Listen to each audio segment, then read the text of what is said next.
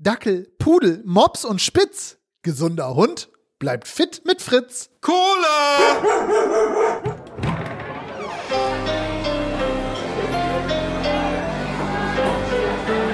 Zum Dorfkrug. Der Podcast von Zugezogen Maskulin.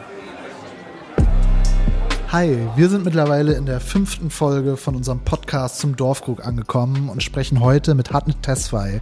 Die 42-Jährige ist Moderatorin und Journalistin. Ihre Eltern flohen mit ihr 1982 vor dem Krieg in Eritrea nach Deutschland. 1984 kam sie dann im schwäbischen Göppingen an.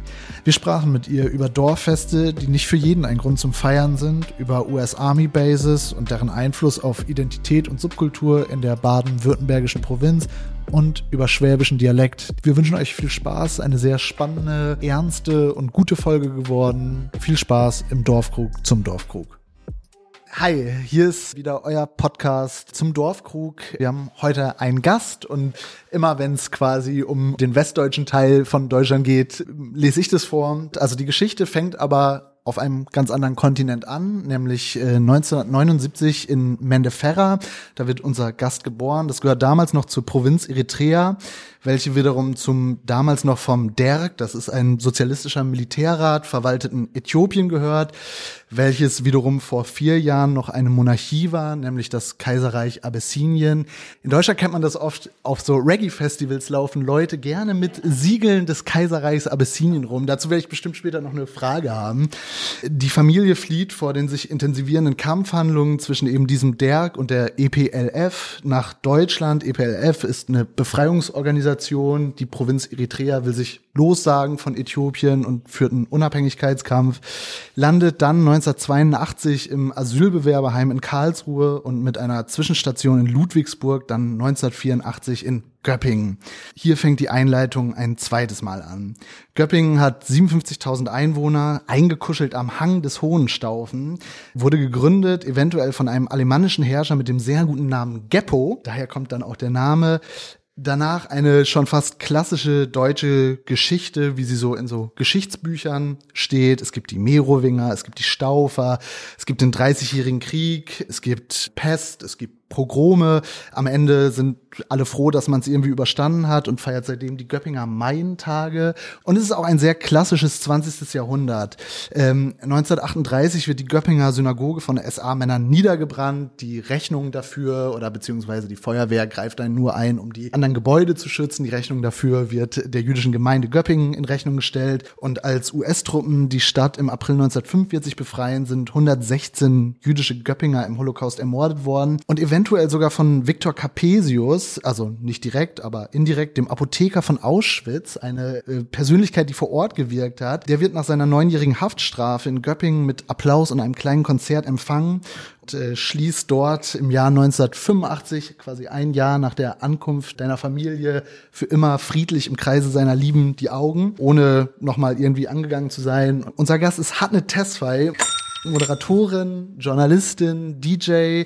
Schön, dass du hier bist. Hi. Oh, ich freue mich auch. Ich habe dir gerade ganz gebannt zugehört und darüber nachgedacht, wie lange ich diese Sachen alle nicht gehört habe. Ja. Und das war nochmal sehr spannend, das so zusammengefasst von dir zu bekommen. Ich finde das immer ganz schwierig irgendwie, weil ich immer nicht so genau weiß, okay, was berührt jetzt auch so persönliche Familiengeschichte, was ist irgendwie weird oder unangenehm. Ich habe es jetzt nur aus Sachen, die so frei im Internet standen. Deshalb, ja, ich habe ja gerade diese Main-Tage vorgestellt und habe mich gefragt, wie hast du mit zwölf oder dreizehn eben diese Main-Tage, also so ein Volksfest, war das ein Event für dich oder? Ja, klar. Das war ein Riesenevent.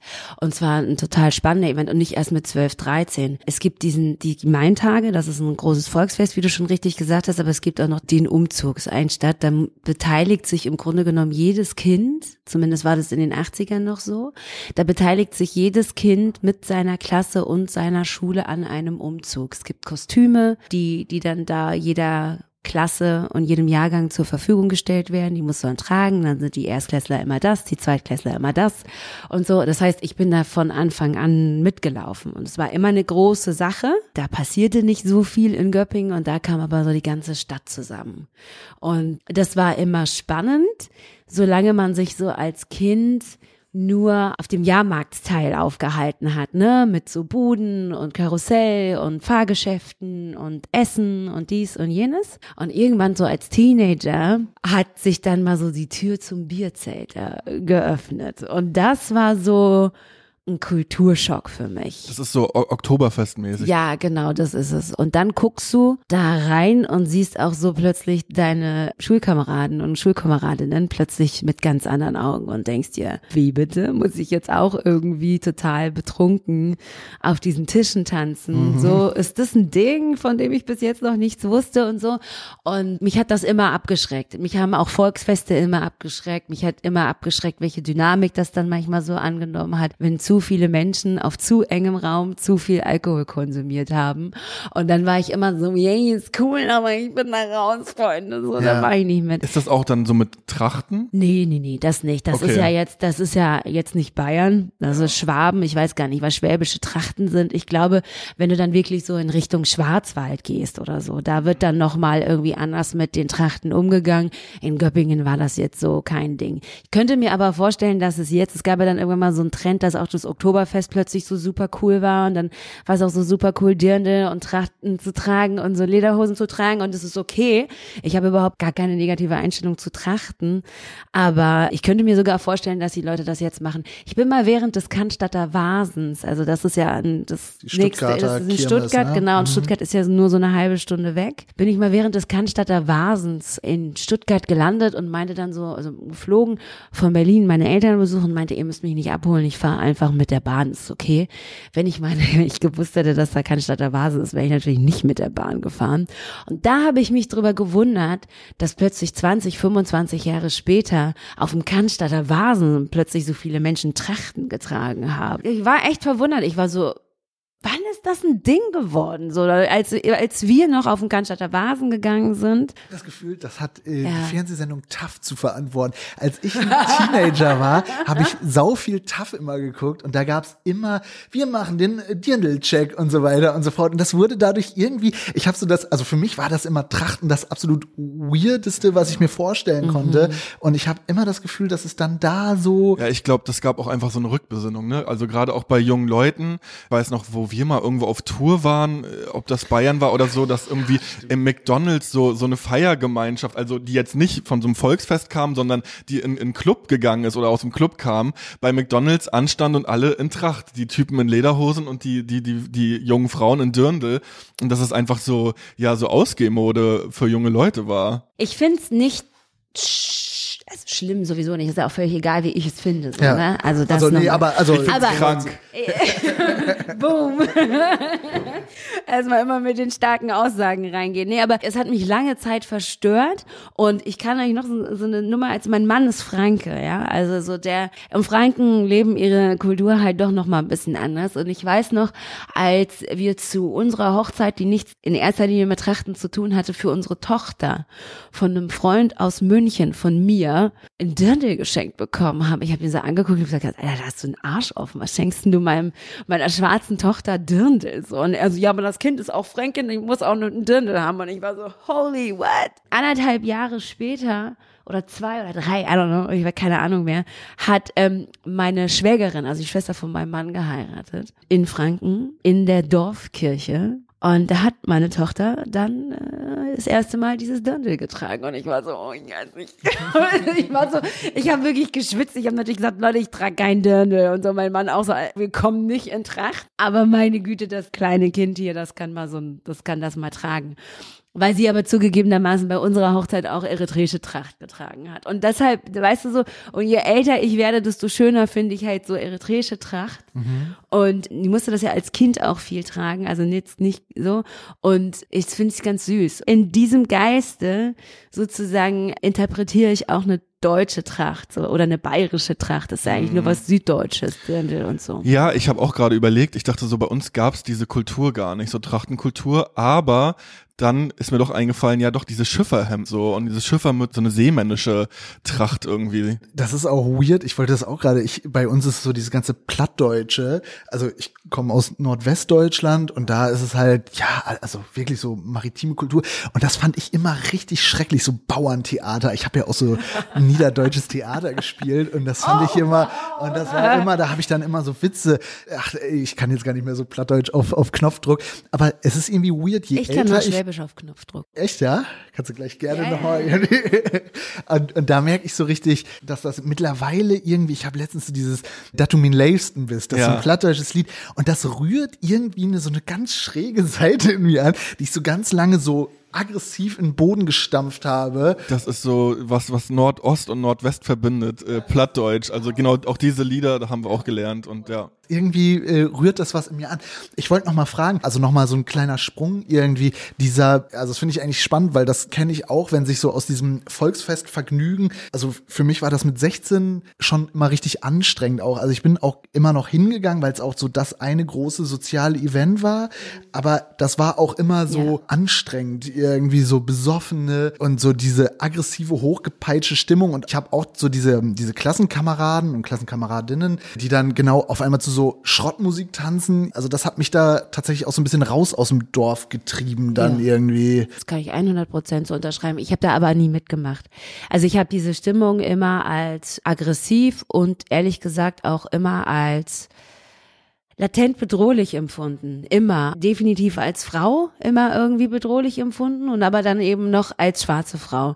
War ich dann immer darauf vorbereitet, dass jetzt irgendwie entweder ein Spruch kommt oder was auch immer kommt und deshalb weiß ich ehrlich gesagt nicht, war ich glaube ich vielleicht bewusst ein halbes Mal in so einem Bierzelt. Mm. Und dann waren immer alle, aber du musst das mal mitmachen und du musst das mal erleben. Und ich so, nein, Nein, Freunde, muss ich einfach und Freundinnen muss ich wirklich gar nicht. Ich habe nicht das Gefühl gehabt, da rein zu wollen. Ich habe auch nicht das Gefühl gehabt, da irgendwie rein zu gehören auch, ne? Gerade, ich hatte keine Lust, irgendwie Schlager singend auf diesen Bänken zu stehen und das war nicht meins und ich habe das nie gewollt. So, also insofern kann ich euch noch nicht mal sagen, ob ich irgendwie wirklich eine negative Erfahrung da drin gemacht habe, aber alles, was mir dieses Szenario an Signalen gesendet hat, war so, bleib draußen. Und ich bin nie reingegangen, also wirklich, vielleicht so ganz kurz, einfach nur mal auch, um, um, um zu gucken, was mhm. da passiert um zu wissen, dass das einfach, wie gesagt, so eine Situation ist, in die ich mich überhaupt nicht begeben will. Und dann bin ich auch da nicht mehr gewesen. Ich war auch in meinem ganzen Leben nur ein einziges Mal auf dem Oktoberfest. Und da aber auch dann nur, weil du vorhin, ähm, was hast du gesagt, TAF ist da dran schuld, ja? Mhm. Auf Einladung von ProSieben hin war ich dann da auf, der, auf den Wiesen, habe mich auch natürlich geweigert, einen Dirndl anzuziehen, so, ne? War damit schon mal sofort aussätzig und habe einfach auch festgestellt, es gibt mir nichts, wirklich gar nichts. Diese Bierzeltkultur ist nichts, womit ich irgendwas anfangen kann. Für mich ist diese Geselligkeit kein Punkt, die fühle ich woanders, aber nicht da so. Das ist ich war da nie und habe aber auch nie das Gefühl gehabt, dass mir jetzt was fehlt oder so. Mhm. Ja, also das klingt aber auch für mich erstmal so als bewundernswert, als junger Mensch schon so bei sich zu sein und so sagen zu können, ey, ja, macht ihr mal euren Scheiß, für mich ist es nichts und ich halte mich da raus. Ich weiß nicht, ob das was mit bei sich sein zu tun hat. Ich glaube, das ist einfach so nichts, was ich jetzt bewusst, also doch, natürlich habe ich es bewusst entschieden, weil ich bin ja nie hingegangen, so, ne? Mhm. Aber das war jetzt nicht so, dass ich irgendwie Pro und Kontras abgewogen hätte mit mir selber, da da mal irgendwie reflektiert habe. Das war einfach was Intuitives, so. Und ich weiß nicht, inwiefern man mir dafür Credit geben kann, weißt du, so dafür, dass man intuitiv eine Sache nicht gemacht hat. Aber es war einfach nicht meins. Und es hat auch vielleicht irgendwie mit meinem Verständnis damals zu tun. Also zu dem Zeitpunkt hatte ich äh, die deutsche Staatsbürgerschaft zum Beispiel noch gar nicht. Ich habe die verhältnismäßig spät erst beantragt und dann auch problemlos bekommen, aber auch nur auf Hinweis zum Beispiel meiner Eltern hin, die gesagt haben, hey, wenn du mal Abitur gemacht hast und dann studieren gehst, wird dir das sehr viel erleichtern und sie hatten recht. Also so diese ganzen Formalitäten und den Papierkram, den du hast, wenn du keinen deutschen Pass hast, das ist schon echt heftig. Also das war eher so eine Identitätsgeschichte vielleicht auch. Habe ich mich dieser Gruppe und dieser Kultur irgendwie zugehörig gefühlt? Und das konnte ich für mich damals mit Nein beantworten. Ich wüsste zum Beispiel jetzt aber nicht, was ich jetzt meinen Kindern sagen würde, wenn die sagen, ja, aber wir wollen sowas mal erleben, dann hätte ich natürlich immer so, oh, bitte geh nicht, ich glaube, das ist ganz schlimm, ich weiß es nicht so, ne? Aber natürlich hätten sie ein Recht. Also es war einfach nicht Teil meiner Identität, so. Und ich habe dann auch keinen Gruppenzwang in dem Zusammenhang verspürt, da mitmachen zu müssen, weil ich war so, das hat nichts mit mir zu tun, so. Aber hattest du dann eine Clique, die quasi, also wenn dann diese Main-Tage waren, mit der du dann irgendwie da abseits rumstreunern konntest oder was? Oder bedeutete das dann wirklich, okay, jetzt muss ich irgendwie alleine mit dem Walkman durchs Dorf radeln oder durch die, durch die Stadt radeln. Ja, ja, nein. Nein, aber guck mal, ich finde, dieses Bierzelt-Ding wird genau dann ein Thema, wenn du ohnehin mobiler wirst. Ne? Also ich habe ja da nicht mit zwölf oder dreizehn in diesem Bierzelt abgehangen, sondern dann eher so mit 14, 15. Und das, oder das wäre die Zeit gewesen. Und was ich dann eben gemacht habe, ist so mit like-minded Leuten, die auch nichts damit anfangen konnten, obwohl sie vielleicht weiße Deutsche waren. Wir haben dann einfach unser Alternativprogramm gestartet mhm. und so und sind dann eben, keine Ahnung, auf Hip-Hop-Jams nach Stuttgart gefahren am Wochenende.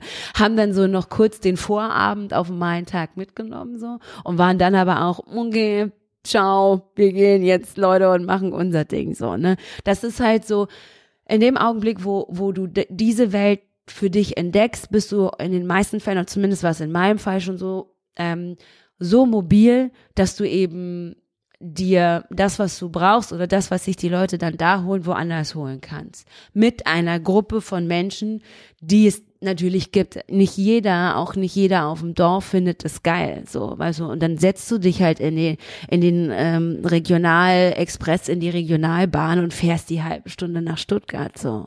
Wie kann man sich eine Hip-Hop-Jam in Stuttgart in dieser Zeit vorstellen? Also, ah, nice. Das sind so geil. 80er, 90er, 90er. Mitte, Ende 90er. Und dann wahrscheinlich so, ja, also meiner Vorstellung so Fanta 4, Freundeskreis mäßig. Also Ah, Nur Freund- Tomilla, Afrop oder sowas? Ja, aber massive Töne, Mhm. überlarge gewesen zu dem Zeitpunkt und Mhm. alles, was so mit ähm, mit 0711 zu tun hatte, ob es Prag war und dann eben ihr Freundeskreis und diese ganze Crew, also einfach Stuttgart Mitte, Ende der 90er Jahre, so Hip-Hop-mäßig hat wahnsinnig viel Spaß gemacht. So, also es war auch, muss man natürlich jetzt so in der Rückschau ähm, sagen, ähm, schon sehr weiß. So, also die Do- äh, Ich wollte gerade Stuttgarter. sagen, dass gerade Stuttgarter Hip-Hop im Vergleich zum Beispiel zu vielen anderen Hip-Hop-Szenen immer noch so dachte, okay, hier ist noch, also relativ viele schwarze Menschen. weil wir Robbel hatten. Nee, Wir Skills en masse. Ja, stimmt auch, Ähm, Boah, äh, jetzt muss ich muss ich, muss ich, ja, aber, aber es, Nein, es aber- hat sich zumindest und auch tatsächlich zumindest so der, der Anspruch Ja. hat sich ein bisschen, also weiß ich nicht, äh, äh, so ein, ah, nee, nee, nee, Moment mal, da fällt mir jetzt so Freundeskreisvideos mit so Seku und so weiter Ja, und ja, so fort. ich hatte schon das Gefühl, es war sehr viel auch inter internationaler, es hat sich so ein bisschen so angefühlt wie so französischer Hip-Hop ja auch. Das stimmt. Ich meine, ihr darfst ja auch nicht vergessen, dass Straßburg ja von Stuttgart auch nicht so weit weg ist. Mhm. Das ist ja einmal so quasi nur so zwei, drei Stunden in Richtung Westen gefahren und bist schon in Frankreich gefühlt so, ne? Aber du, ich da, ich gebe dir schon recht, ne? Also das, was am Ende aber eben so hängen geblieben ist, das ist so, glaube ich, eher massive Töne, Fanta Mhm. 4, Freunde. Also Fanta 4 waren ja noch mal in den 80ern und dann 90ern und so. Da gibt's aber schon noch mal so andere Ecken, die noch mal anders waren. Heidelberg zum Beispiel Mhm. und so und, und, und Mannheim. Da war es dann, glaube ich, noch mal ein bisschen anders. Weil die Kasernen da auch waren, ne? Genau, ich wollte gerade sagen, dass aber das in ganz Baden-Württemberg ja der Fall war. Auch es gab ja sogar eine Kaserne in Göppingen, die dann irgendwann in den 90ern schon zugemacht hat, aber da gab es auch eine. Nordöstlich des Göppinger Stadtzentrums am Fuße des Hohenstaufens liegt der Stauferpark, auch bekannt als Bürgerhölzle. Bis in die 1920er Jahre wurde das Gebiet hauptsächlich als Viehweide genutzt. In den 30er Jahren dann zum Flugplatz ausgebaut. Im Zweiten Weltkrieg nutzten die Nationalsozialisten den Flughafen für ihre Einsätze, insbesondere für Aufklärungsflüge. Im Jahr 1946 übernahm dann die US Army den Flugplatz und stationierte auf ihm das 41. Infanterieregiment, die Cook Barracks. Es entstand eine Stadt in der Stadt und rund 3000 amerikanische Soldaten waren gleichzeitig in Göppingen stationiert. Es gab ein eigenes Kino, eine Bowlingbahn, Baseballfelder, eine Bibliothek, eine Post und ein Reisebüro eigens für die US-Soldaten. In eigenen Lebensmittelmärkten konnten sich die Soldaten zudem mit Originalprodukten aus den USA versorgen. Eine recht komfortable Situation im Vergleich zu den Sowjetsoldaten in der DDR, die sich mit bis zu 120 Personen einen Mannschaftsraum teilen mussten, kaum Freizeit hatten und unter miserabler Versorgung litten. Bis zur Schließung der Cook Barracks im Jahr 1992 waren insgesamt rund 80.000 Soldaten in Göppingen stationiert. Heute, im April 2021, gibt es noch rund 35.000 US-Soldaten in Deutschland. Seit der Amtszeit von Donald Trump gibt es aber immer wieder Diskussionen, die Soldaten abzuziehen. Hat das zu deiner Hip-Hop-Sozialisation beigetragen? Zu meiner nicht, aber zu der meiner älteren Geschwister, die dann wiederum zu meiner beigetragen das ist dann haben. Dieses so in den PX gehen und so weiter. Genau, und so das fort, ist so eine ja. ganze, das war so eine ganze Kultur, die es in den frühen 90ern noch gab. Ich selber war da vielleicht noch ein bisschen zu klein, aber so, ne, dieses Ding. Wie funktioniert das eigentlich? Ich kann nur diesen Satz sagen, hey, die Ich- gehen ich dann in den PX, PX, aber ich ja. weiß nicht, was es bedeutet. Also es heißt eigentlich, dass du sozusagen da einkaufen gehen kannst. Und also das sind ja Infrastrukturen, die man sozusagen den Alliierten geschaffen hat, in dem Zusammenhang den amerikanischen Alliierten, damit die in der Ferne ein möglichst heimatliches Gefühl haben. Das heißt, du hast dann da, was die Architektur angeht, was die Essensmöglichkeiten angeht, aber eben auch die Einkaufsmöglichkeiten angeht, so ähm, Strukturen geschaffen, dass die möglichst wenig Heimweh haben und auch irgendwie nicht abgehängt werden von den Entwicklungen, die in den zwei, drei, vier Jahren, die sie dann irgendwie in Übersee sind, wie sie dann heißt, ne, overseas, dass sie da nicht so abgehängt werden. Und in einer Zeit, in der es eben noch kein ähm, Internet gab, wo du einfach noch nicht so wirklich Sachen bestellen konntest und wo wir einfach noch nicht so globalisiert waren, war es ja unfassbar schwer, an bestimmte Klamotten, an bestimmte Kulturgüter einfach, ob es jetzt Musik ging dann irgendwann und so, aber so so bestimmte Kulturgüter zu kommen, die dann ja auch irgendwie fast überhöht wurden, ja. Und das war schwer daran zu kommen und du bist dann eben da rangekommen, wenn du Connections hattest, irgendjemanden kanntest, der irgendjemanden kannte oder im Zweifel vielleicht selber irgendwie in der Armee war, in der Army war und der dich dann da entweder reinholen konnte mit so einem Besucherpass oder der für dich dann einkaufen konnte. So. Und das war ein großer Deal, so. Also das war so, es war eine große Sache, da reinzukommen, ne? Also so, es war ja auch alles sonst, wenn du es bestellt hast oder mitgebracht hast, so wahnsinnig teuer auch, ne? Und jetzt konntest du dann da plötzlich irgendwie, keine Ahnung, Lebensmittel kaufen. Du konntest Produkte kaufen. Für mich war das zum Beispiel für meine Haare und so, ne? Ganz, ganz wichtig, weil ich konnte ja nicht irgendwie, keine Ahnung, was gab's denn früher, in Schlecker gehen und das kaufen, weißt du, oder zum Müller gehen und das kaufen. Und dann ähm, war es immer so die Frage, Afro-Shops haben da gerade angefangen, aber in Göppingen gab's damals halt keinen. Und dann war immer so die Frage, wie kommst du an diese Sachen? So. Und da kam eben diese PX ins Spiel. Und manchmal gab's da eben auch Klamotten und so. Ja. Und Klamotten, die ja damals einfach auch nochmal einen ganz anderen Stellenwert hatten, weil du damit deine Zugehörigkeit zu einer bestimmten Subkultur, was, wo ja die da Grenzen damals irgendwie viel stärker und gleich, also viel, viel strenger gezogen wurden und gleichzeitig viel durchlässiger waren durch die Nähe zueinander, so, ne?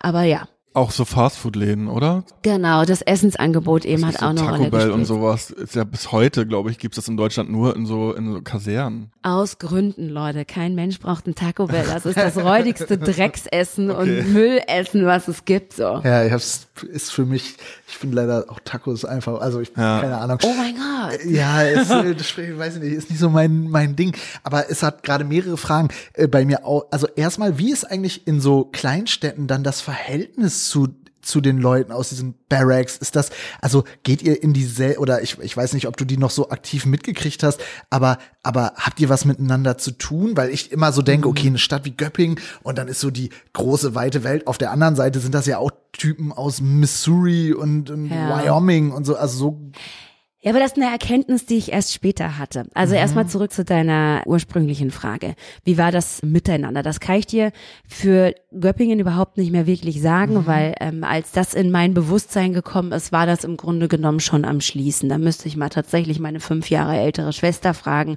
und so weiter und so fort. Aber was ja auf jeden Fall auch für Rap und so immer eine Rolle gespielt hat, ist, dass wo auch immer die amerikanischen Alliierten waren, haben die ja auch so ihre Clubs mitgebracht. Also insofern hat das für die Clubs in Süddeutschland schon wahnsinnig viel bedeutet. So, es gab auch in Göppingen tatsächlich einen Club, der überregional bekannt war, äh, wo eben amerikanische Musik und in dem Zusammenhang eben R&B und Rap gespielt wurden. Das war schon nochmal wichtig so, ne? Also für mich jetzt nicht, ich war da ehrlich gesagt zu klein für, das kam dann viel später, aber so für meine älteren Geschwister. Diese Strukturen innerhalb dieser Kasernen kommt auch immer auf die Größe der Kaserne an. Manche sind dann natürlich auch irgendwie mit Familien und wo dann irgendwie, ne, die meisten Soldaten kommen ja tatsächlich alleine als Soldaten.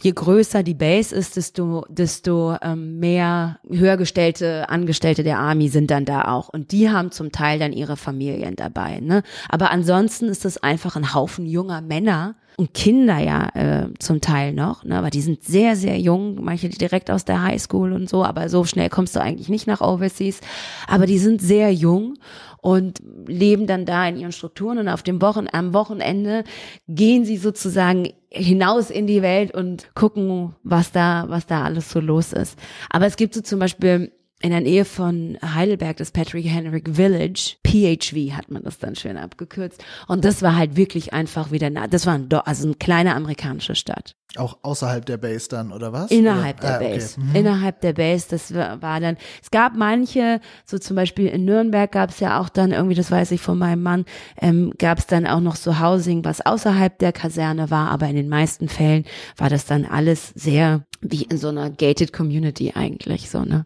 Ja, aber krass, also was die amerikanische Kultur für eine Strahlkraft. Auf Süddeutschland hatte, ganz krass. ja, aber ja bis in die DDR hinein. Also Ja. ne, in der DDR gab's ja dann auch Kasernen dann eben aber von Russen und war man sehr bemüht, die russische Kultur dann auch irgendwie den Leuten nahezubringen und trotzdem war amerikanische Kultur ja eigentlich trotzdem da auch da State of the Art und man hat ja immer eigentlich da rübergeschaut und und äh, musikalisch was was ist irgendwie in Amerika oder in, in Großbritannien und so. Ja, Wahnsinn, also was das für eine was das Ja. für eine Kraft hat, wie das so strahlt über alle Mauern hinweg.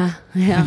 Das, diese sowjetischen Soldaten, die sind doch auch so total isoliert immer, oder? Also, Ja, also soweit ich das weiß, eher isoliert, ja, Ja. von irgendwelchen Waldstücken und so und ja. Und da waren das ja zum Teil, also die waren ja wirklich jetzt nicht irgendwie weit weg. Ne? Also das musste man, ich meine, jetzt muss man auch dazu sagen, dass Süddeutschland ja auch sehr dicht besiedelt ist. Ne? Also da ist, da ist schon viel Rau, also sind schon viele kleine Orte auf verhältnismäßig engem Raum. So jetzt nicht so dicht besiedelt, vielleicht ähm, NRW oder so, ne? Aber da ist schon, da ist schon viel los und richtig weit weg von der Infrastruktur waren diese Kasernen halt nie. Aber trotzdem, ich find's Wahnsinn, dass dass ein Land mit seiner Kultur, mit seinen Filmen, also kein Land ist mir so nah wie die USA. Ja. In den ganzen Medien, die ich, die ich konsumiert habe und so weiter. Und gibt's Länder wie Polen, Dänemark und, und was weiß ich, die sind eigentlich nebenan, aber über die weiß ich gar nichts. Und USA, das ist ein, einfach so verstrickt mit dem Aufwachsen auch in Deutschland. Und weil es einfach irgendwie so cool und interessant ist und so schillert und glänzt. Ich und das aber- ist genial. Aber warum ist das so? Ja, amerikanische Popkultur lässt sich halt gut exportieren, aber ich finde ja auch echt spannend, dass du das sagst, weil ich für mich habe ja auf jeden Fall ähm, eine Theorie, warum das bei mir so ist, ne? Weil lange Zeit waren die einzigen schwarzen Menschen, die ich außerhalb meiner eritreischen Community kannte, an, also schwarze Menschen, die oft ein amerikanisches Elternteil hatten. Das hat sich erst verschoben, als ich nach Berlin gekommen bin. Und insofern war natürlich immer so die Frage, wenn du, wenn du ähm, auch in einer Zeit, in der du so zum Beispiel, weißt du, ich gucke jetzt ganz anders auf den afrikanischen Kontinent als in den 90ern. Da lässt man sich dann natürlich auch nochmal über die Sachen, die man so irgendwie konsumiert, über die Medien, das Bild, das Afrika da, oder das Bild, das von Afrika in den, in den Medien bis heute ja existiert, ist immer so dieses problembehaftete Hungersnöte, dies, Kriege, das und so, ne? Und jetzt beschäftigst du dich damit vielleicht so ein bisschen zu Hause auch. Und ich bin ja in einer sehr, also in Göppingen und auch in Stuttgart gibt's eine sehr intakte eritreische Community, die auch sehr eng ist und sich zu dem Zeitpunkt auch sehr, sehr oft eigentlich fast jedes Wochenende irgendwie auf irgendwelchen Veranstaltungen gesehen und getroffen hat. Also es gab das, aber es war natürlich schwer, sich so dann außerhalb dessen äh, in den Medien irgendwie auch mit einem guten Gefühl wiederzufinden, weil alles, was mir da an afrikanischem äh, Kulturgut irgendwie gespiegelt wurde, war total problembehaftet. So.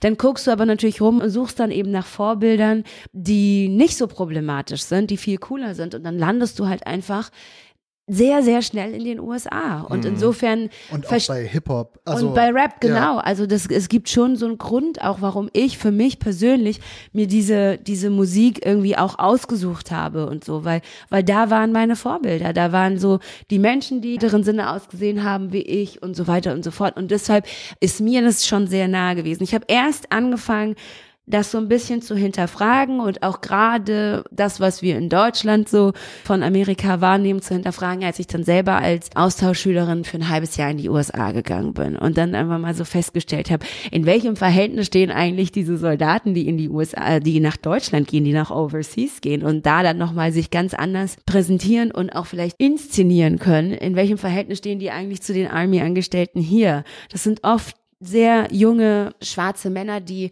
ähm, aus sehr armen Verhältnissen kommen, für die die Army in der ersten, im ersten Schritt irgendwie eine Möglichkeit ist, irgendwo mal was anderes zu erleben und so. Und das hat dann, als ich dann so zurückkam und dann so gesehen habe, wie die dann so zum Teil ja auch so super cool durch die Clubs da gegangen sind, weil ich so war, ah, ich weiß nicht, ob Durham, North Carolina so der coolste Ort ist, aber ich sehe, was du machst, Bruder, Ja. und mehr Power to you, so, Ja. weißt du?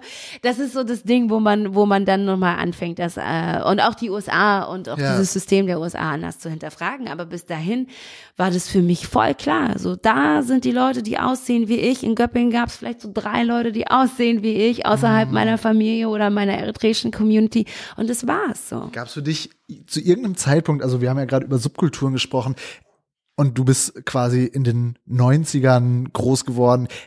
Gab es für dich irgendwie eine Chance, dass du doch nochmal Nirvana-Fan hättest werden können oder sowas? Oder Nein, aber das ist genau auch das, was ich vorhin meinte. Weißt du, diese Grenzen äh, von Subkulturen, die waren vor allen Dingen auf dem Land zwar sehr stark, also du hast dich dann auch durch deine Klamotten und das, was du gehört hast und so ganz eindeutig zu einer bestimmten Subkultur bekannt und warst dann auch irgendwie auf 30 Meter Entfernung als Zugehöriger dieser Subkultur sofort zu identifizieren. Aber durch die Nähe oder durch die Enge auch der Kleinstadt bist du ja nicht drum rumgekommen, dass deine beste Freundin unter Umständen was ganz anderes gehört hat. So meine Freundin Nicole war der größte Nirvana-Fan, den ich bis heute kenne. Ja. So, ja. Und das ist bis heute meine Freundin. ja, Und so halt war das irgendwie, hast du da natürlich so ein bisschen mit drin gehangen. Und ich meine, keiner kann in den 90er Jahren irgendwie aufwachsen und nicht irgendwie ein Gefühl oder ein Verhältnis zu Nirvana haben. So, weißt du, was ich meine? Und das sind vielleicht dann so Sachen, die man auch in einer bewussten Abgrenzung dann als Teenager irgendwie schon so wahrnimmt, aber wegschiebt. Und später dann denkst du, ah shit, guck mal, das hat mich doch schon auch ein bisschen, das hat mich schon auch ein bisschen beeinflusst. Ja. So, weißt du? Du hast jetzt schon kurz angesprochen, Klischees über Afrika, Klischees über die USA. Ich würde gern noch über Klischees über ähm, na, Baden-Württemberg sprechen. Ja. Also Die ich sind alle wahr. Ne? ja, weil so. also ich habe eigentlich überhaupt keinen Bezug dazu. Ich kann Zu mir ja genau, ich kann mir kaum was darunter vorstellen, außer das Bild, was wir, was ich halt äh, gewonnen habe, wenn wir da auf Tour waren. Also immer alles sehr, sehr sauber, sehr gediegen und ja spießig, ordentlich, aber auch irgendwie nett, sicher, irgendwie angenehm aber auch dann wieder bis hin zur Langeweile, also auch äh, ja Leute, dass, dass einfach Leute da reihenweise wegziehen, gerade junge Leute dann eben nach nach Berlin oder oder Leipzig und sagen, ja, ich will da raus aus dem Muff, ich will was erleben. So stimmt dieses Bild von außen und ja, wie würdest du das beschreiben? Ja, alles, was du gesagt hast, stimmt. Und gleichzeitig ist es aber auch irgendwie, also ein schöner Ort, ne? Also so, ich habe ähm, Göppingen gar nicht mit so einem, oh, ich hasse das, ich muss jetzt hier raus und ich äh, keinen Bock mehr verlassen, sondern ich bin da halt weggezogen. Ich wollte eigentlich, ich wollte auch nicht unbedingt, für mich war Berlin zu dem Zeitpunkt gar nicht so das Ding. Ich wusste, dass ich in die Medien ähm, gehen werde und hatte eigentlich eher mit dem Gedanken gespielt, nach Köln zu gehen damals. Also wenn du irgendwas mit Medien machen wolltest, musstest du nach Köln gehen. Ich meine, ich wäre dann wahrscheinlich fünf oder zehn Jahre später nach Berlin gezogen. So. aber hättest vorher mehr Geld verdient, tatsächlich. Ja, genau. aber, aber ja. Nein, aber Göppingen und auch, ähm, also Göppingen ist ja so richtig schwäbisch. So. Und ich habe mich eine Weile lang darüber gewundert, warum die Leute da alle so langsam sind. Und das liegt aber daran, weil ich immer in Eile bin. So. Das liegt aber daran, dass die Schwaben schon so ordentlich planen und so viel zu früh sind, dass die nie in Hektik geraten. Und dann natürlich auch, wenn sie dann zum Beispiel beim Bäcker anstehen, sich alle Zeit der Welt lassen können, dann noch mit der Ollen da zu plauschen. Und ich denke, ich sitze dann so da und denke mir, ey, ich muss an Orten sein, was ist los mit dir? So, komm, ich hab's eilig und so, weil ich natürlich immer mit einem ganz anderen Zeitgefühl in die Sache gehe. Aber Schwaben ist natürlich wirklich sehr aufgeräumt. Es ist sehr sauber. Es ist sehr ordentlich. Es ist sehr organisiert. Ähm, die Leute da sind zum Teil super weltoffen, weil es gibt keinen Ort, an den ich ähm, auf dieser Welt gereist bin und ich bin schon wirklich viel gereist, auch viel für die Arbeit gereist, an dem ich keine Schwaben getroffen habe. Die sind überall. Deutsche sind auch generell überall. Also, aber ich habe das Gefühl, so Schwaben sind so Ja. immer direkt so, die ziehen dann ihre Trekking-Sandalen an und sind los, so, ja, weißt du? ja, stimmt. Das sind auch, genau, da, die Kohle ist auch da zum Reisen. Ich kann mich an Orte auf der Welt erinnern, wo ich auf einmal so deutsche Vogelforscher, so äh, wahrscheinlich Schwaben in so beigen Klamotten und da war ich so, das kann nicht sein, dass hier jetzt an diesem Ort noch andere Deutsche sind und dann sind aber wirklich so ältere, ja, wahrscheinlich Schwaben, so pensionierte Gymnasiallehrer irgendwie So, so. Oberstudienräte. Ja, so, aha. weißt du? ja. Ja, keine Ahnung. Ich guck immer auch ein bisschen neidvoll darauf. Denke ich so, das ist irgendwie so die grüne Idylle und in mehreren Hinsichten grün. Also so, ja, diese sanften Hügel und so, Ja. wenn man da mit dem äh, Zug durchfährt, aber auch, ja, ähm, äh, ja auch, keine Ahnung, mehrheitlich werden werden doch einfach grün gewählt oder ich glaube sogar in Göppingen ist es doch die, die stärkste Partei. Und ähm, ja, wenn ich mich richtig erinnere, ich habe es gestern noch nachgeschaut und ähm, Dann ist es aber eine sehr junge Entwicklung. Ich weiß auch, ich kann mich noch daran erinnern, dass einfach Anfang der 90er Jahre gab es auch mal eine, äh, eine Landtagswahl in Baden-Württemberg, wo dann eine ähm, ältere Schulkameradin von mir in ganz schwarz gekommen ist, weil die Republikaner das erste Mal in den Landtag eingezogen waren. Also es ist alles sehr nah beieinander, so, weißt Ja. du? Weil da, wo es einfach sehr geordnet und sauber ist, da ist das andere dann im Grunde genommen ja nur noch ein Schritt weg, weil es muss ja auch immer jemanden geben, der das sozusagen maintaint, ne? Der dafür sorgt, dass das so sauber ist. Und das kommt halt einfach nicht von ungefähr, so, weißt du? Also das Auch ist die Grünen in Baden-Württemberg unterscheiden sich auch nochmal von den So. Grünen in Kreuzberg. Also so, so, ne? Ja, das sind ja tatsächlich oft Genau, äh, sorry, ganz Mhm. kurz, Kommunalwahl 2019, äh, Grüne ganz vorne mit 23,23 Prozent und dahinter aber ja die CDU und aber auch 10 Prozent AfD. Also es ist, es ist, und dann musst du mal gucken, wie viele konservative Stimmen das insgesamt einfach sind, so. Und es ist, ähm, es ist alles sehr nah beieinander. Die Grünen, ich meine, die Grünen waren in Baden-Württemberg schon immer ähm, recht stark, so. Gerade wenn du dir so Sachen wie Tübingen und so anguckst. Aber das ist dann halt wirklich so diese dieser, dieser Ökopart der Grünen, nicht unbedingt der Zuwanderungspart der Grünen, so, sondern wirklich der so umweltpolitische Teil der Grünen, der ist da sehr stark. Man kümmert sich sehr darum, dass alles sauber ist, dass alles irgendwie äh, Solarenergie, äh, Energie, wie erneuerbare Energien insgesamt, dass die, äh, Wälder, weißt du, du hast da den Schwarzwald, du hast da die Alp und so, du hast da schon relativ viel Natur. Ja, und ist ja auch und so. anschlussfähig ins konservative Lager, also die die Schöpfung beschützen. Deutsche Wahl. So, ja. weißt du, so, ich- man ist da schnell so bei, bei, wie sagt man, ich, ich, ich will das jetzt gar nicht, aber ist man nicht schnell bei Blut und Boden auch irgendwie so, weißt du so? Ist bei vielen ökologischen Sachen, So, also das ist dann immer nicht so weit weg mehr alles Mhm. und so. Und insofern wundert mich das nicht. Aber ich bin dann, als ich also vor 22 Jahren bin ich nach Berlin gekommen, also so sehr jung. Und dann hat mich das schon echt irritiert, wie schmutzig es in Berlin war. Also so was, wie dreckig diese Stadt ist. Jetzt sehe ich das nur noch, wenn ich wieder nach Hause fahre, äh, weil das ja auch irgendwie so eine Sache sind, an die du dich gewöhnst. Ähm, aber wie dreckig das war, das ist mir schon aufgefallen. Und natürlich habe ich jetzt auch manchmal das Gefühl, wenn ich dann so durch mein Mietshaus wohne und dass ich mir also da laufe und dann denke ich, gucke ich so in den Hof und gucke mir so die Mülltonnen an oder gucke mir unser Treppenhaus an, dann denke ich mir manchmal, und ich wohne ja schon relativ, ne, also ich wohne jetzt nicht mehr in Friedrichshain oder so oder im Wedding oder was auch immer, dann denke ich mir schon manchmal, das würde hier alles anders aussehen, wenn wir eine Kehrwoche hätten. Weißt du? wenn wir eine Kehrwoche hätten und jeder müsste, wie bei meinen Eltern im Mietshaus, irgendwie einmal die Woche äh, oder auf der Etage reihum einmal sauber machen und dann hast du einmal die kleine Kehrwoche und dann hast du vielleicht, äh, geht dann so im Haus rum mal die große Kehrwoche, alle paar Wochen, alle so sechs bis sieben Wochen oder so, hast du die große Kehrwoche, wo du dann noch die Treppe zur Keller, zum Keller sauber machen musst, so. Das sieht dann anders aus. Das sieht schon anders aus, weil die Leute wissen, sie müssen ihre Scheiße selber wegmachen, so. Aber gab es das dann andersrum in deiner in deiner Jugend auch diesen Gedanken, ja, okay, diese vermeintliche Idylle, das wirkt irgendwie erdrückend und ich will hier ausbrechen und ich Ja. will leben. Oder klar. erleben ist jetzt so hoch, aber ich will was erleben. Ja. Naja, klar. Gerade weil ich ja gesagt habe, dass dieser, dass diese, dass, dass, dass du bei all diesem, bei dieser Sortiertheit und bei Mhm. dieser Ordnung ja immer nur einen mini kleinen Schritt weg vom Zwang bist, so, Ja. weißt du? Das ist so, das ist so wirklich nur einmal so zur Seite gehüpft und Mhm. schon bist du dann da, wo es dich halt einfach wirklich erdrückt und wo es zu starr ist und so weiter und so fort. Und also für mich war es am Ende des Tages irgendwie nichts. Also war es auch nichts, was irgendwie mir eine Weltoffenheit irgendwie gespiegelt hat. So nach dem Motto, klar sitzen da Daimler und Porsche und viele Unternehmen, Märklin in Göppingen, weißt du so, die wirklich internationale Strahlkraft haben, sogar Märklin, so, weißt du? Ähm, äh, Modelleisenbahn für alle, die nicht wissen, was Märklin ist. Modelleisenbahn. So, ist okay, wenn ihr nicht wisst, was ist kein Blame, ja. Aber trotzdem bleibt halt alles irgendwie klein, klein. Und bleibt halt alles auch irgendwie, weißt du, Waren Drogen bei euch ein Thema oder bei dir in deinem Umfeld oder so? ähm, in den 90er Jahren wurde ja, also gekifft wurde natürlich Mhm. super viel, klar.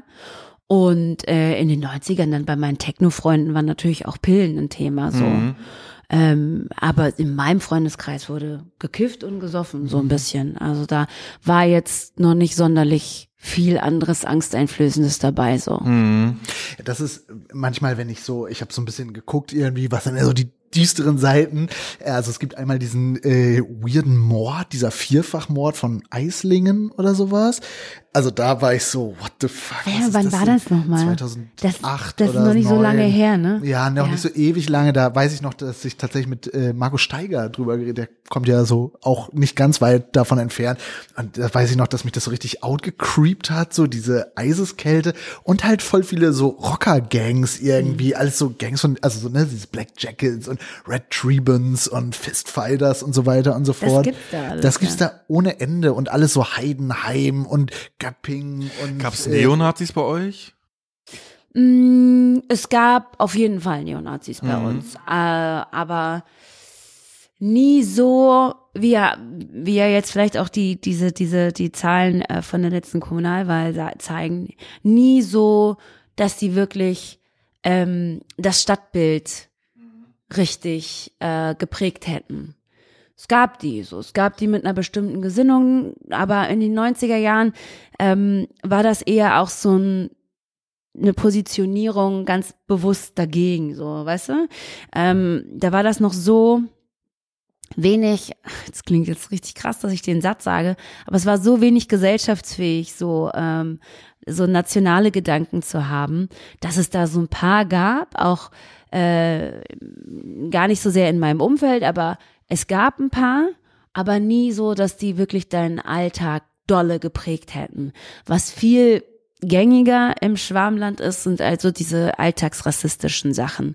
Für mich, in meinem Alltag. Ich glaube, dass in der Elterngeneration, also in der Generation meiner Eltern, das nochmal ein ganz anderes Thema war. So, weißt du? Noch stärker. Und noch viel stärker. Und auch so in der Großelterngeneration, dann der Kind, also so von, von meiner Generation, dass du da durchaus schon mal so dachtest, so, oha, ja.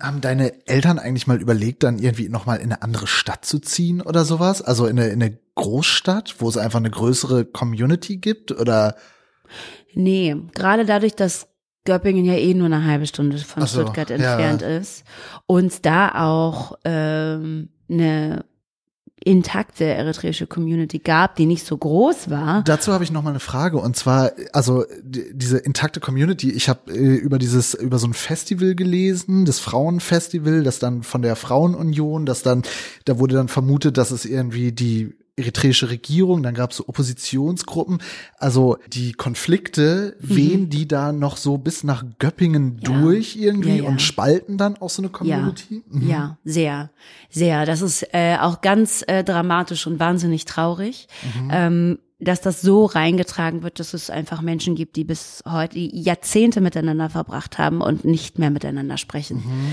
Das ist ähm, Das ist äh, ganz traurig, ehrlich gesagt. Das hat natürlich auch seinen Weg nach Göppingen gefunden, mhm. klar. Ich habe äh, immer versucht, mich davon nicht beeindrucken zu lassen. Und wenn ich dann Menschen begegne, die vermeintlich einem anderen Lager zugeordnet werden, ist mir das in erster Linie egal, mhm. weil ich kenne dich seit ich drei bin, also oder seit ich vier bin. So, was soll das? So, ne?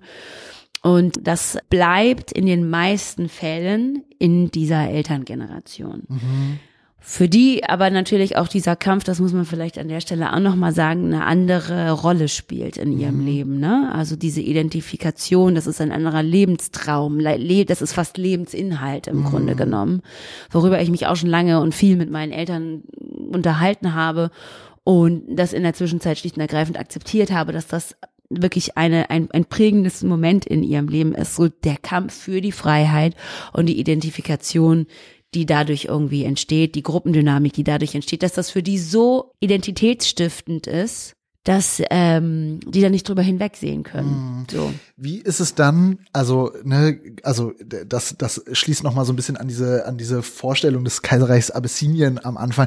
Wie empfindest du das, wenn jetzt so weiße Typen mit Dreads irgendwie so ein Haile Selassie T-Shirt? Findest du das also äh, macht dich also was was weiß ich nicht also Ach, ich glaube, ich bin darüber hinweg, dass es mich noch wirklich sauer macht, mhm. so, ne? Aber ich sag mal so, es ist auf jeden Fall ein disqualifizierendes ähm, Moment, mhm. Momentum in, in, in, in meinem Aufeinandertreffen mit so, Menschen, die so ganz un, unreflektierte kulturelle Aneignung einfach betreiben. Ganz im Ernst, das ist einfach eine kulturelle Aneignung, ähm, die von der man dann einfach die Finger lassen sollte. Bin mhm. ich der mhm. mal straight up, einfach so. Also jetzt muss man noch dazu sagen, dass ich ja noch nicht mal Äthiopierin bin, ich bin ja Eritreerin mhm. und so. Ja, ja, gut, aber mhm. gerade deshalb meine ich eigentlich, ja. das meinte ich auch anders, weil mhm. eben das Kaiserreich Abyssinien, jetzt wird so geschichtsnördig, aber ja schon da da aus der Provinz Eritrea die alle Autonomierechte ent, entnommen mm, hat und ver hat, versucht ja. hat, das wieder so einzuverleiben und wahrscheinlich auch das Verhältnis von Eritreern eben zu Haile Selassie, äh, sorry, das ist jetzt total nee, ich weird, super. aber äh, ne, da da denke ich mir immer so, okay, das was die einen so als der chillige Kaiser irgendwie in äh, rot gelb grün oder umgekehrt und empfinden Eritreer als einfach sehr, oder EritreerInnen als sehr gewaltvollen Mensch. Ja, genau. Ja. Ja, ja, auf jeden Fall. Würde ich äh, so unterschreiben. Also ich kann da natürlich nachvollziehen, dass für Äthiopier ein ähm, wahnsinnig wichtiger Moment ist. Ne? Äthiopien ist eines der wenigen Länder ähm, in, in, in Afrika, das ja. nie kolonisiert wurde, kolonialisiert wurde und eins der wenigen ja wirklich lange in seinen jetzigen Grenzen existierenden Kaiserreiche gewesen, so, ne? Und ähm, den europäischen Faschismus besiegt tatsächlich. So. Ja. Und ähm, das verstehe ich, dass das total identitätsstiftend ist, so und dass das wichtig ist und deshalb tut's mir auch on behalf mhm. so aller Äthiopier äh, und Äthiopierinnen leid, dass sozusagen ihre Insignien da irgendwie von Modehippies, äh, mhm. sage ich jetzt mal, irgendwie gehijackt werden. Mich ganz persönlich trifft das als Akt der kultureller, der kulturellen Aneignung trifft mhm. mich das, so, meiner sozusagen äthiopischen Brüder und Schwestern. Aber ja, nochmal ein bisschen wahrscheinlich anders als Äthiopien. Ich gucke sehr kritisch auf dieses Kaiserreich, ganz eindeutig. Und gleichzeitig gibt es genug Dinge, auf die man jetzt auch in der aktuellen eritreischen äh, Situation kritisch gucken kann. Also insofern, ja.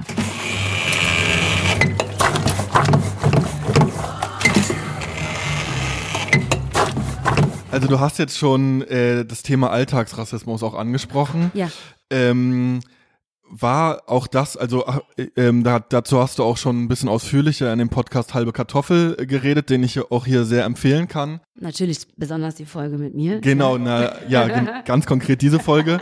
Und diese Erfahrung, die du da auch in, in der Hinsicht dann in Göppingen ja gesammelt hast, war das auch was, was dir das Leben da äh, verleidet hat? Oder war das eigentlich so, ja, okay, das ist jetzt irgendwie so nebensächlich? Auch wenn du jetzt gesagt hast, ja, es ist auch eigentlich ein schöner Ort, wie, wie intensiv kann man sich das vorstellen? Na, wir reden ja über zwei Dinge. Also wir reden einmal über über die Tatsache, dass es Alltagsrassismus gibt in Deutschland und dass der Alltagsrassismus, den ich aber in Schwaben erlebt habe, dass der Alltagsrassismus der 80er und 90er war, mhm. der sich nochmal stark von dem Alltagsrassismus heute unterscheidet. Nicht so sehr, ja, aber wir sind da zumindest, was so manche Wörter angeht, was manche Diskussionen angeht, durchaus weitergekommen.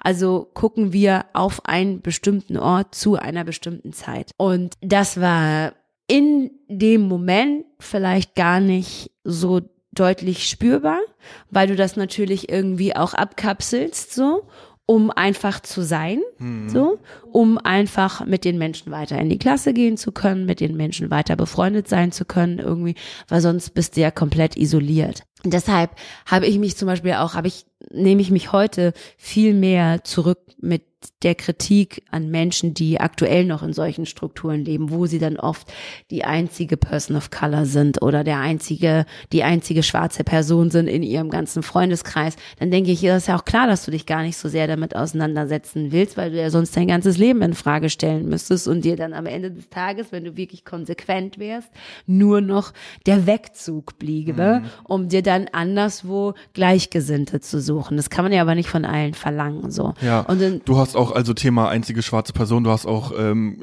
erzählt, dass dass du die auf, auf deiner Schule die einzige schwarze Person warst. Ja, genau. Also ich war drei Jahre lang die einzige Person auf äh, einzige schwarze Person auf meiner Schule, bis dann äh, zwei drei Stufen unter mir äh, ein Junge dazu kam, der ein schwarzes Elternteil hatte. So und das war's dann aber auch für lange Zeit, bis dann noch meine kleine Cousine dazu kam alle Eritreer und viele People of Color werden jetzt lachen, wenn ich sage, das ist meine Cousine, das ist natürlich nicht meine wirkliche Blutscousine, das ist meine Play Cousin, aber die ist so nah an mir groß geworden, dass man sie immer, dass uns, dass wir uns immer alle als Cousins und Cousinen vorgestellt wurden, so.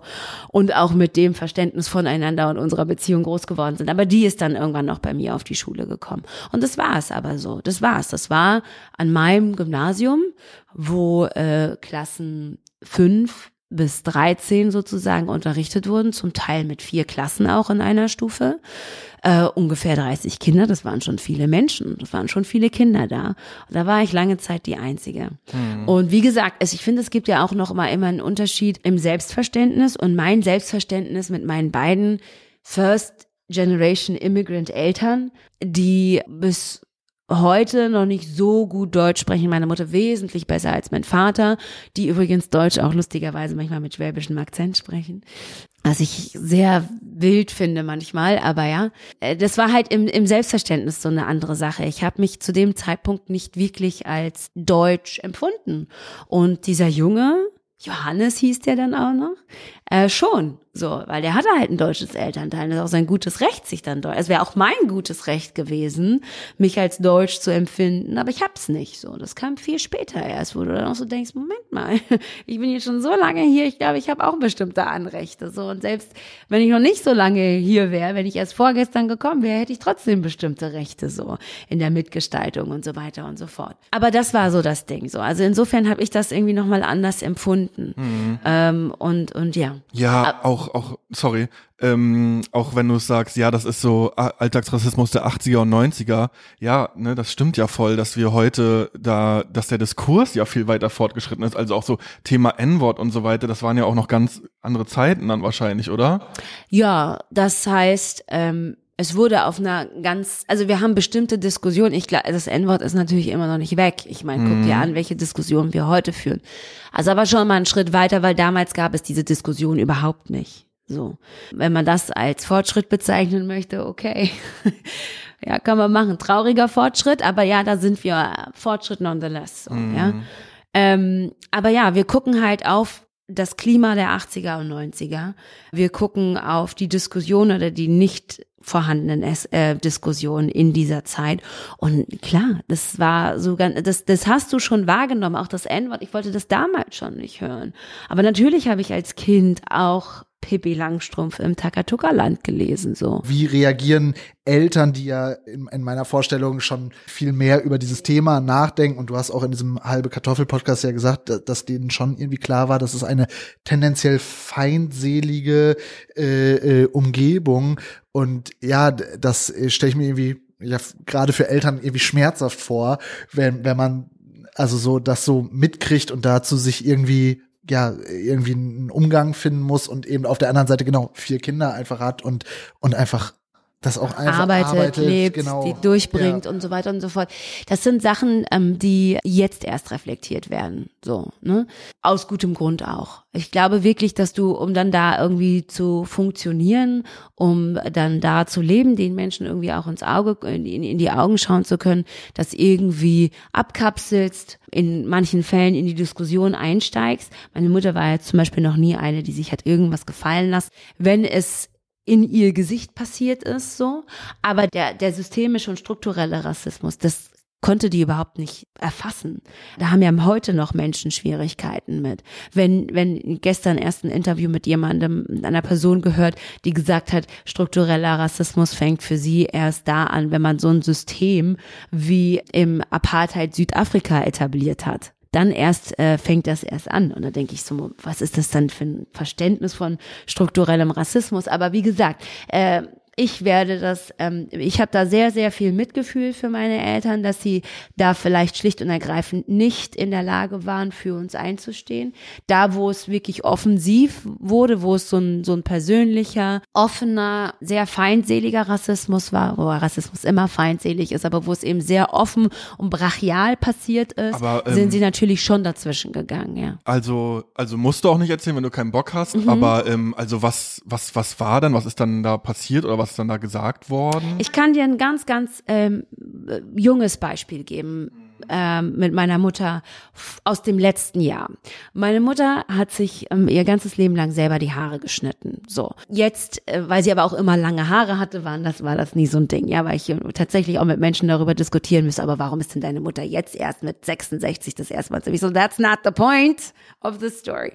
Also sie ist letztes Jahr das erste Mal zu einem weißen deutschen Friseur gegangen. Die hat sich einen Termin gemacht und ist dann dahin gegangen. Das war zu Zeiten von Corona und sehr strengen Corona-Bestimmungen schon und so weiter und so fort, wo es auch irgendwie geregelt war, wie viele Menschen sich an einem äh, in diesem Studio, in diesem Salon aufhalten können und so. Und geht dann dahin, klopft, sie ist ein bisschen zu früh da.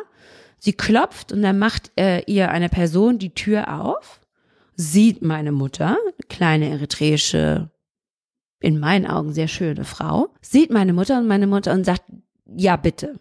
So, meine Mutter sagt, ich habe einen Termin. Die Person sagt, ich glaube nicht und will ihr allen Ernstes die Tür vor der Nase zuschlagen. Statt zu sagen, oh, stimmt, guck ich mal, ich komme gleich nochmal wieder. Nein, die erste Reaktion, da steht eine schwarze Frau, die kann hier gar keinen Termin haben. So, dann ist die Person wieder zurückgegangen, hat irgendwie, wurde diskutiert und so weiter und so fort. Und natürlich hatte meine Mutter einen Termin. Natürlich hatte sie, der geht auch da nicht, die ist doch nicht blöd. So. Ja, hat man auch keinen Bock mehr, ne? Äh, Naja, sie ist dann, meine Mutter ist dann nämlich hingegangen, hat den Termin wahrgenommen und dann schickt sie mir so ein Foto, weil sie sich die Haare abgeschnitten hat und so und erzählt mir dann so ganz so, ja, und die dachten erst, ich habe keinen Termin. Und ich so, ich höre hör mir das so am Telefon an und dann denke ich schon so, wieso dachten die denn, du hast keinen Termin? Und dann erzählt sie mir das so, dass sie ihr auch die Tür vor der Nase wieder zugeschlagen hat. Ich bin halt explodiert und habe meiner Mutter erstmal erklärt, warum das im besten Fall nur beschissener Customer Service ist und im zweiten Schritt aber das unter Umständen und es ist sehr wahrscheinlich in der Art und Weise, wie sich auch der Rest des Gespräches dann sozusagen entwickelte, andere Gründe noch gehabt haben könnte, rassistischer Art. Und dann war ich so sauer, dass ich dann echt lange mit meiner Mutter darüber diskutiert, also gesprochen habe und ihr erklärt habe, warum es auf vielen verschiedenen Ebenen nicht okay ist, dass ihr das passiert ist, dass ich total nachvollziehen kann, warum sie so reagiert hat, aber dass ich jetzt bei diesem Drecksfriseur anrufen werde und den mal eine Runde rund mache. Und dann habe ich da natürlich angerufen und hab die, aber hab den so einen Einlauf verpasst, dass, dass die, äh, die Frau, die am, äh, beim ersten Mal äh, am Telefon war, sogar, ja, was soll ich denn jetzt machen? Ja, was soll ich denn jetzt machen? Ich so, ey, es geht erstmal da, damit los, dass sie einsehen, dass sie dann Fehler gemacht haben und sich dann ordentlich bei meiner Mutter entschuldigen. Und das nicht einfach so, ja, passiert halt, jetzt komm, setz dich hin und so weiter und so fort.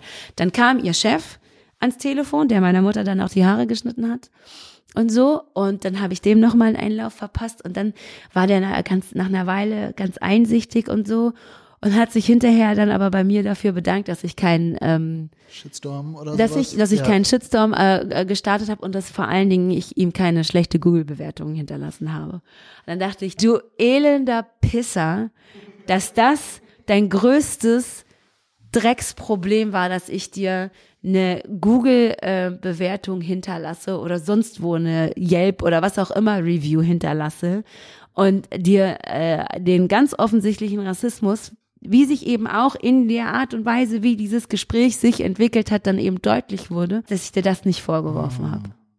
Und dann habe ich meine Mutter angerufen und habe gesagt, Mama, ich soll dir auch noch mal schön, also habe ihr das erzählt. Dann meinte sie so, das ist gut, dass ihr mit diesem Selbstbewusstsein an diese Sachen geht, weil wir hätten uns das damals A nicht getraut, wenn wir es denn überhaupt gemerkt hätten. So. Und das sind so, und das war 2020. In einem Klima post George Floyd. So, weißt du, Black Lives Matter. Und es ist hier passiert. Und dann, so kann man dann einfach nochmal die Entwicklung, die wir jetzt gemacht haben, einfach abziehen. Und dann kann man sich vorstellen, was in den 80er Jahren passiert ist, was überhaupt nicht bis zu uns durchgedrungen ist. Ja, alleine, also was du auch in diesem halbe Kartoffel-Podcast erzählt hast, mit diesem äh, äh, hat hier gebrannt, äh, das ist ja furchtbar. Das ist Ja. ja, Alter. Ja, ja, ja, das muss man vielleicht auch nicht, muss, muss man vielleicht nochmal erzählen, dass ich ähm, in der fünften oder sechsten Klasse oder so, äh, ist mir irgendjemand im Schulgebäude entgegengekommen und, und äh, hat mich dann gesehen, hat gesagt, aha, hat's hier denn gebrannt? Und du bist halt so, wow, was passiert hier? Ist schon, äh, schon ähm, heftig gewesen. Und den Leuten bist du ja aber dann immer wieder begegnet. Also bist denen ja, konntest ja dann denen nicht aus dem Weg gehen. Und irgendwann aber, natürlich, wenn du dann nicht mehr in der fünften und sechsten Klasse äh, bist und dann dir irgendwie auch so ein, ich will jetzt nicht sagen Standing erarbeitet hast, aber auch ein bestimmtes Selbstbewusstsein erarbeitet hast, kannst du dann natürlich nochmal ganz anders sprechen. Ja, voll, das wäre auch meine Frage gewesen. Wie bist du damit umgegangen, ne? Gerade mit dem Aspekt, ja, man hat aber leider die ganze Zeit mit, mit denen, man kann nicht einfach weggehen oder so, Ja. sondern man hat mit diesen Typen dann auch noch zu tun und der begegnet einen vielleicht auch noch wieder und so. Mhm. Und ähm, ja, teilweise ja auch in so weirden freundschaftlichen Verstrickungen. Also ich kenne das tatsächlich aus so der nächstgrößeren Stadt, wo es dann irgendwie zwei Schwarze gab und es dann so, das habe ich nur so aus der Ferne, aber so ganz schreckliche Sachen mit so, hey, der, ich darf das N-Wort zu dem sagen und so weiter und so fort. Das und und das so ganz weirde, so also das waren irgendwie Freunde und es war dann Ja. aber so eine, also ne, da, da sehe ich jetzt natürlich auch, auch nochmal, weil das eben die einzigen zwei Schwarzen oder der einzige schwarze m, Typ irgendwie in einem Umkreis von, boah, ich weiß nicht wie viele Kilometern, also so, äh, was ich so mitgekriegt habe und es dann so, ja, dass, dass die Leute dann trotzdem so zusammen abgehangen haben und äh, Ja, aber wir überleg halt einfach, was, das ist halt das, wo ich ja dann auch manchmal so in der Vergangenheit total sauer geworden bin, so, aber in den letzten Jahren einfach festgestellt habe, ist so, hey, was immer dich auch durchbringt, dich persönlich, äh, in solchen Situationen, gerade wenn du irgendwie auf dem Land Ja. wohnst, in einer Kleinstadt wohnst, wo du weit und breit die einzige schwarze Person bist, musst du halt einfach gucken, dass du das machst, was für dich funktioniert. Weil natürlich können die Leute in, in den Konflikt einsteigen, natürlich können die Leute in den Konfrontationen aussteigen, aber wenn man das dann so weiterdenkt, was das für die einzelnen Individuen bedeutet, die sich dann in dieser Situation befinden, ja, das ist dann halt in den meisten Fällen totale Isolation, totales Aufreiben, gerade wenn du in, in Strukturen bist, für die, in denen überhaupt gar kein Verständnis oder irgendeine Bereitschaft, sich zu bewegen, irgendwie vorhanden ist, ja, dann bist du da alleine und hast dich aufgerieben. Und das ist halt die Frage, ob man das möchte. und kriegst dann eventuell noch von der Großstadtfraktion in diesem Diskurs noch so den Vorwurf des Tokenism dann wahrscheinlich an den Kopf geknallt, irgendwie. Ja. Ja, natürlich. Also Das ist was, was sich nicht auflösen lässt. Natürlich ärgere ich mich dann darüber, wenn ich mit Menschen spreche, die dann sagen, ja, aber äh, mein Kumpel hat gesagt, das ist okay. ist. Und ich so, ja, dann ist es, dann ist es okay für diesen einen Kumpel in dieser einen Dynamik, in dieser einen Konstellation, aber es ist halt nicht okay für mich. Manchmal hat man dann so das Gefühl, dass einzelne Personen sozusagen der großen Sache einen Bärendienst erweisen. Und aber in der Zwischenzeit denke ich halt auch so, ich kann mir hier aus meiner woken, aufgeklärten Bubble das nicht so richtig erlauben, dann über Menschen zu urteilen, die ähm, andere schwarze Menschen zu urteilen oder andere People of Color zu urteilen, die halt machen, was sie machen, um in ihrem Alltag zu bestehen, mit ihren Freunden zu bestehen und so weiter und so fort. Es tut mir ein bisschen weh für die, dass, dass sie in diesem Stadium verharren müssen, so. Aber das Gab muss es halt dann aber auch damals in der. Schulzeit Personen, die dafür irgendwie eine Sensibilität hatten, also äh, Lehrer oder was weiß ich, oder die, wo du damit hin konntest? In der Situation, in der ich damals steckte, war das so, das ist das, das kann passieren. Wenn es mir zu bunt wird, sage ich dann immer was, auf jeden Fall.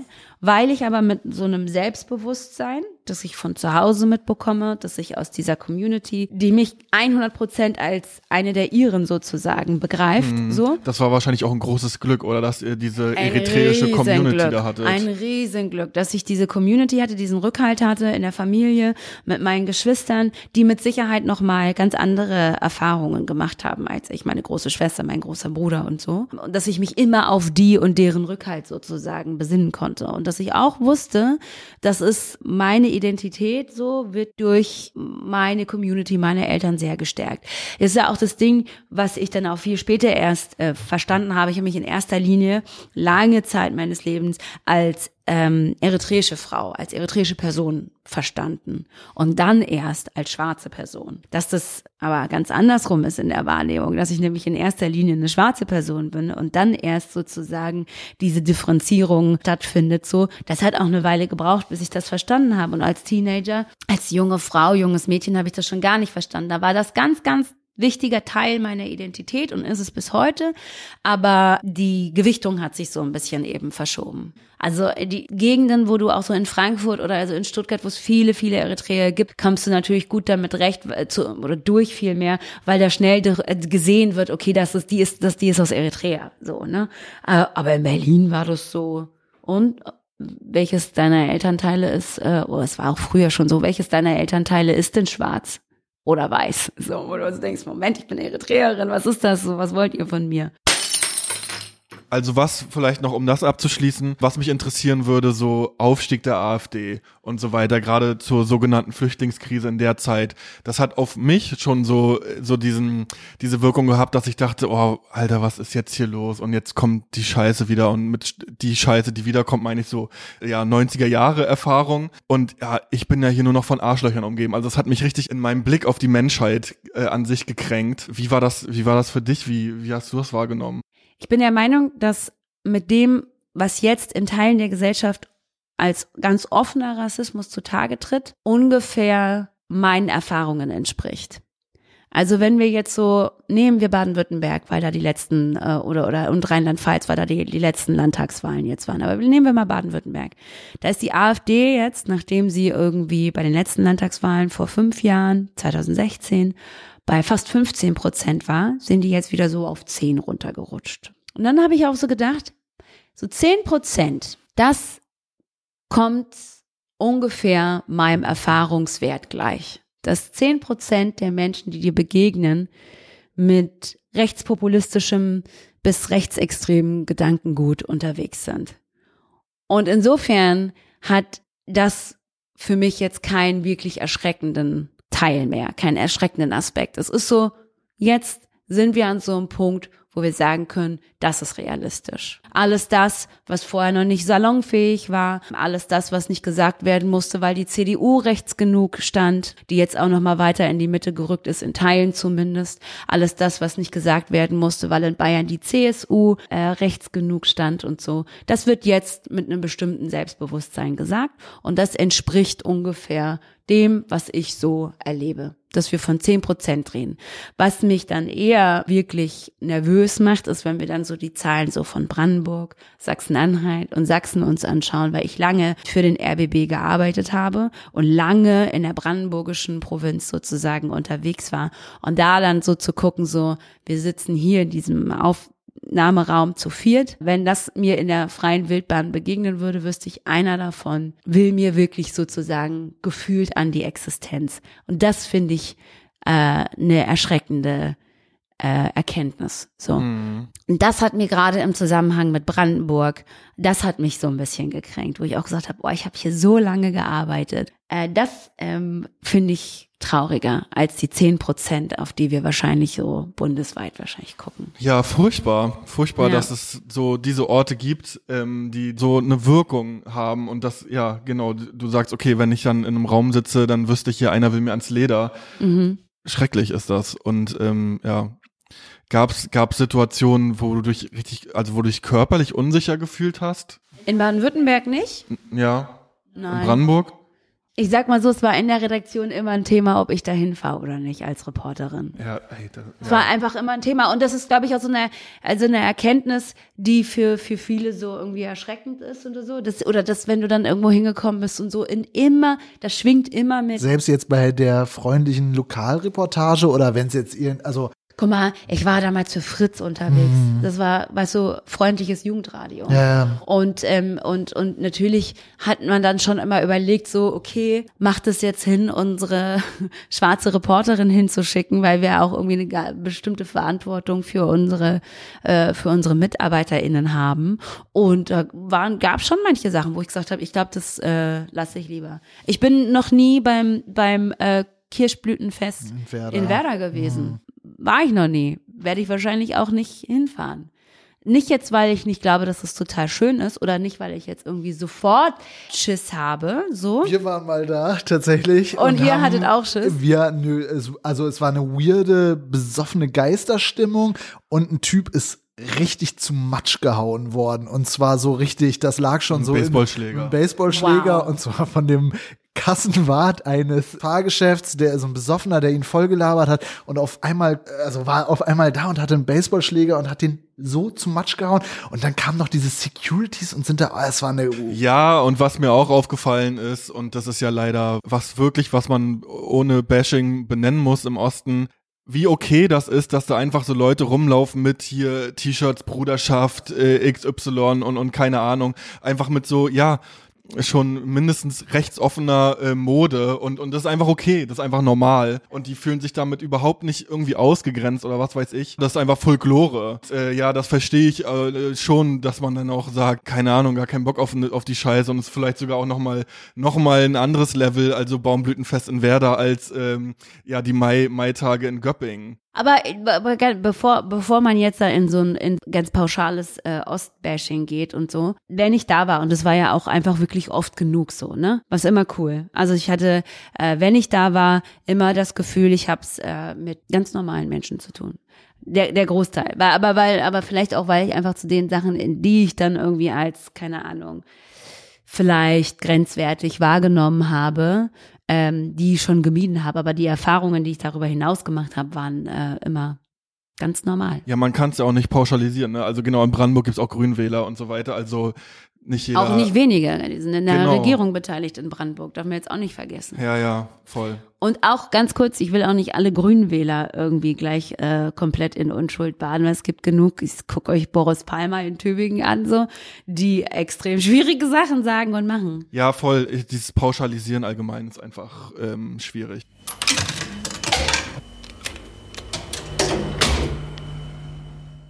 Wurdest du mal als Schwäben in Berlin diskriminiert? Nein. Äh, natürlich auch rassistischerweise keiner auf die Idee kommt, dass ich in erster Linie vielleicht Schwäbin sein könnte, was ich natürlich nicht bin, aber sein könnte. Nein, mir ist das nie passiert, aber ich würde es jedem raten, der äh, in Berlin und Brandenburg zum Radio geht, sich das ganz schnell abzugewöhnen, weil das ist so immer noch sehr, sehr ungern gesehen, wenn man dann so, ne, nein, es geht nicht. Vor allen Dingen in den Nullerjahren, wo einfach Ja, das Schwaben ich gerade so, das absolute das absolute, äh, ja, das war das allerletzte. Ja. Deswegen ging das nie. Schwabe, daran erinnere ich mich noch an diese, äh, also wegen den Pornobrillen oder damals nannte man ja noch Ja, diese- Fliegerbrillen. diese so. Fliegenbrillen, das ja. äh, also crazy, was das so für vergessene Diskurse sind, irgendwie, irgendwie die Käthe Kollwitz-Statue mit so Spätzle beschmissen und so.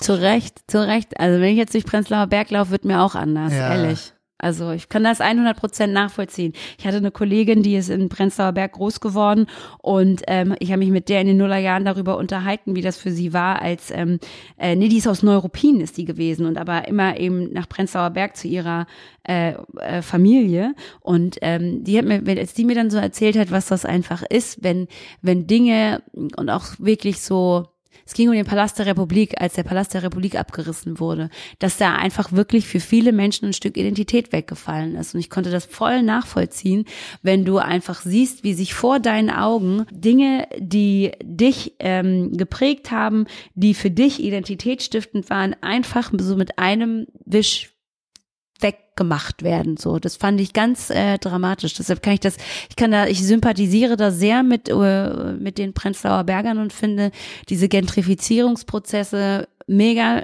problematisch, weil sie Menschen wirklich die Lebensgrundlage entziehen. Nicht nur die wörtliche, sondern auch wirklich die emotionale, ähm, die emotionale Identität wegnehmen. So. Ja, das ist auch einfach so ein Ost-West-Thema. Das ist ja in den Nullerjahren im Diskurs eigentlich nie richtig formuliert worden, aber dass so äh, Prenzlauer Berg und Friedrichshain, dass das einfach so Ostbezirke äh, waren, die dann eben nach der Wende wo, denen unterm Arsch weggekauft wurden. Und das sind so Sachen, glaube ich, äh, mit denen ich so als Mensch, der in den 80ern und 90ern irgendwie sozialisiert wurde und da immer so als dieses Bürger zweiter Klasse behandelt werden. Das ist so ein Moment, den ich sehr, sehr gut nachvollziehen kann. Da bin ich, da, da, da fühle ich auf jeden Fall viele ostdeutsche Seelen, die sich, ähm, die, die einfach das Gefühl haben, nie irgendwo wirklich angekommen zu sein. Fritz! Und das schmeckt man. Mmh, Fritz Cola.